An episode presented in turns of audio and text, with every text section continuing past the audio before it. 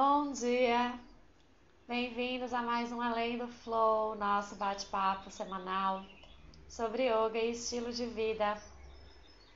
E o tema da nossa semana, do programa de hoje, é Yoga Moderno. Vocês devem pensar que eu sou maluca, né? Todo mundo falando das tradições do yoga, né? O yoga tradicional, ancestral. Eu vim aqui falar de yoga moderno, mas casa que a gente tem que falar sobre isso, né? Eu acho que essa é uma ótima forma de abordar o assunto. Vamos lá? Bom, então hoje eu quero falar um pouquinho mais sobre o yoga moderno, né? O que seria esse yoga moderno? Vamos compreender primeiro, né, esse conceito aí de moderno, qual que é a ideia que eu estou trazendo.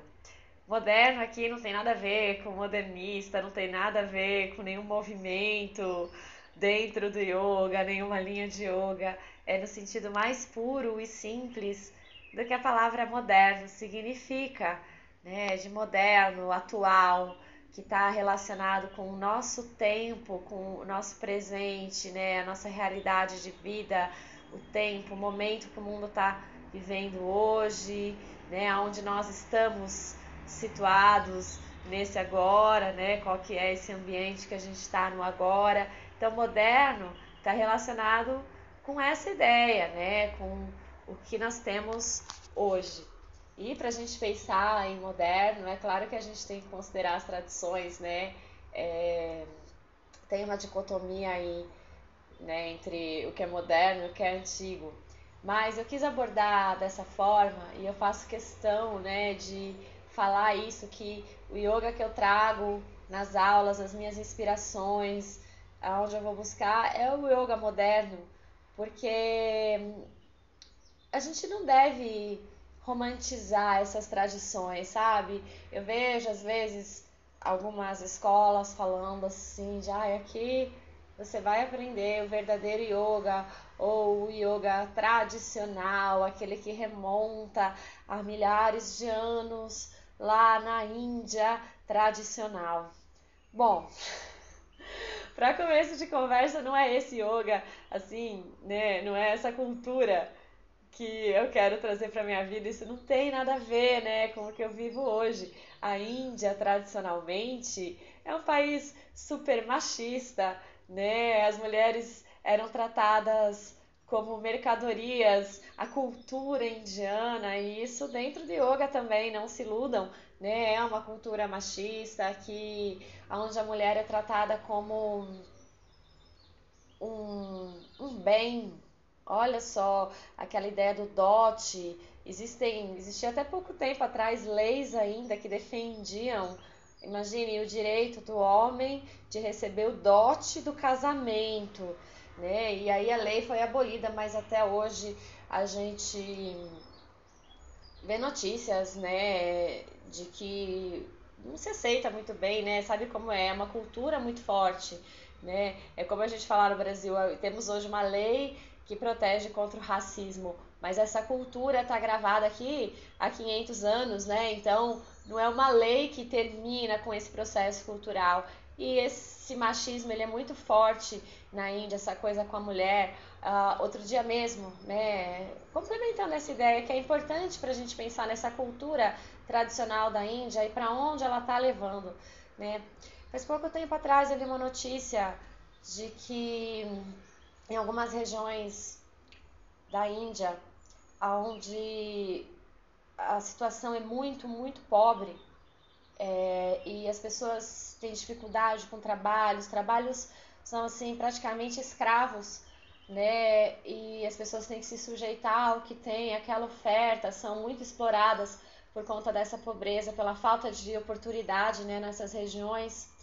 E aí, o que, que vinha acontecendo? As mulheres, elas eram deixadas como segunda opção, né, porque elas têm os filhos, e aí os empregadores os, esses patrões aí, eles diziam que as mulheres, eles falam que as mulheres, ah, por ter que cuidar né, dos filhos, teriam que se ausentar mais do trabalho, então não trabalham tanto e não contratariam tanto mulheres. E aí, dentro desse cenário, eles perceberam que começou a aumentar muito o número de cirurgias que removiam o útero das mulheres. Né? E foram pesquisar e descobriram que os médicos né, estavam sugerindo para as mulheres dessas regiões, quando elas buscavam o sistema de saúde, né, que mesmo por problemas simples, que não teria necessidade alguma, né, de remover o útero, retirar um órgão tão importante, né? Enfim, é, eles estavam sugerindo esse processo, esse tipo de cirurgia, esterilizando as mulheres, né? Tirando os úteros dessas mulheres sem necessidade. E aí com essa ideia de que, olha, não vai fazer diferença, você não vai mais ter esse tipo de problema de saúde e ainda vai ter mais oportunidade de trabalho. Olha como a sua vida vai melhorar se você tirar o útero, né? Então, uh, voltando ao nosso tema, né, do yoga moderno, é essencial a gente compreender, né, de que a gente sim bebe na mitologia indiana, né, que é a mesma mitologia que orienta é, essa cultura do yoga, não só na Índia, na Tailândia, no Tibete, né, na Ásia, em vários locais da Ásia, né, isso é, é muito maior do que a Índia e que a tradição indiana a gente não quer seguir, né? Imagina, o, o nosso grupo, a maioria, né, é mulher, né? Então, o nosso yoga, ele é o contrário disso. Ele é um yoga moderno, ele é um yoga que vem com esse pensamento novo, né, de valorizar, por exemplo, a mulher dentro da prática de yoga. Olha só, que não era a tradição do yoga na Índia. Os yogis, né, os professores tradicionais, se você vai ver na Índia, eles são todos homens e, além disso, os principais manuais clássicos de yoga que são estudados inclusive nas formações, né, que são esses manuscritos que de Hatha Yoga, um, eles foram feitos escritos por homens. E olha só que curioso, né, para a gente ver como a gente tem que modernizar realmente a nossa prática. O organismo dos homens e das mulheres, ele é diferente, o corpo, né? Como eu disse, as mulheres têm útero, homens não têm.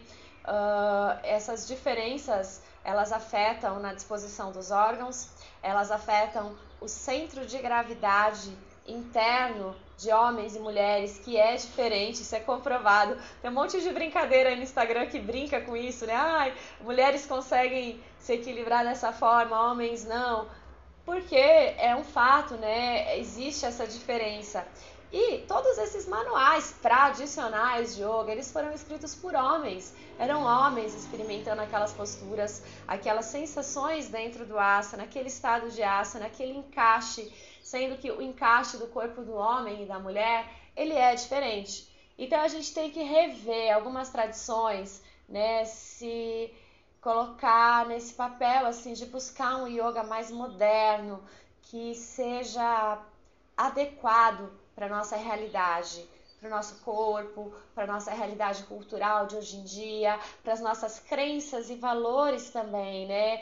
Até nisso a gente tem que uh, tá atento, né? Para não, não falar besteira assim, não, eu prefiro um yoga tradicional ou mais moderno. Enfim, não é esse rótulo, né? Mas observar tudo isso assim que está por trás, essas ideias, porque tradicionalmente, como todas as culturas, o yoga não é só flores, tem várias linhas, né? Tem todo um povo, uma história ali. O que, que a gente está herdando quando a gente fala de tradição, né? O que, que a gente precisa hoje em dia, dentro do nosso yoga moderno, a gente precisa perceber, observar o que, que a gente precisa hoje em dia para ir beber lá nessa fonte da tradição, buscar o que cabe para a gente hoje, né? E ter esse discernimento, né? Viveka, discernimento de saber o que cabe para a gente hoje, para nossa prática e o que não cabe, que não condiz com o nosso tempo, deixa isso para lá que já passou.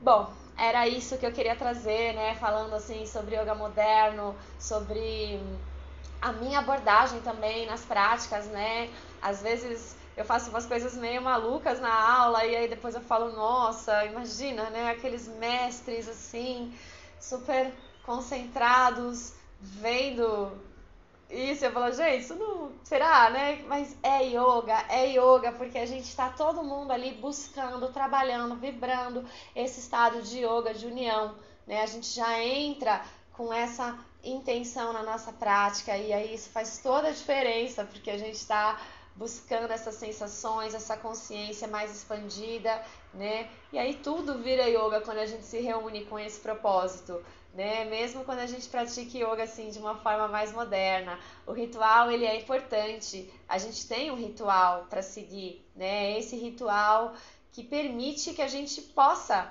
modernizar alguns detalhes, que dá estrutura para a gente se adaptar, brincar, né? E, e trazer elementos novos que tragam mais vida, tragam esse frescor para nossa prática. Eu acho que deu, né, para sacar um pouquinho assim do que eu queria trazer, trazer essa reflexão, façam as suas reflexões também, como vocês sentem, né, isso tudo. Uh, e é isso, bom final de semana, yogis. Namastê!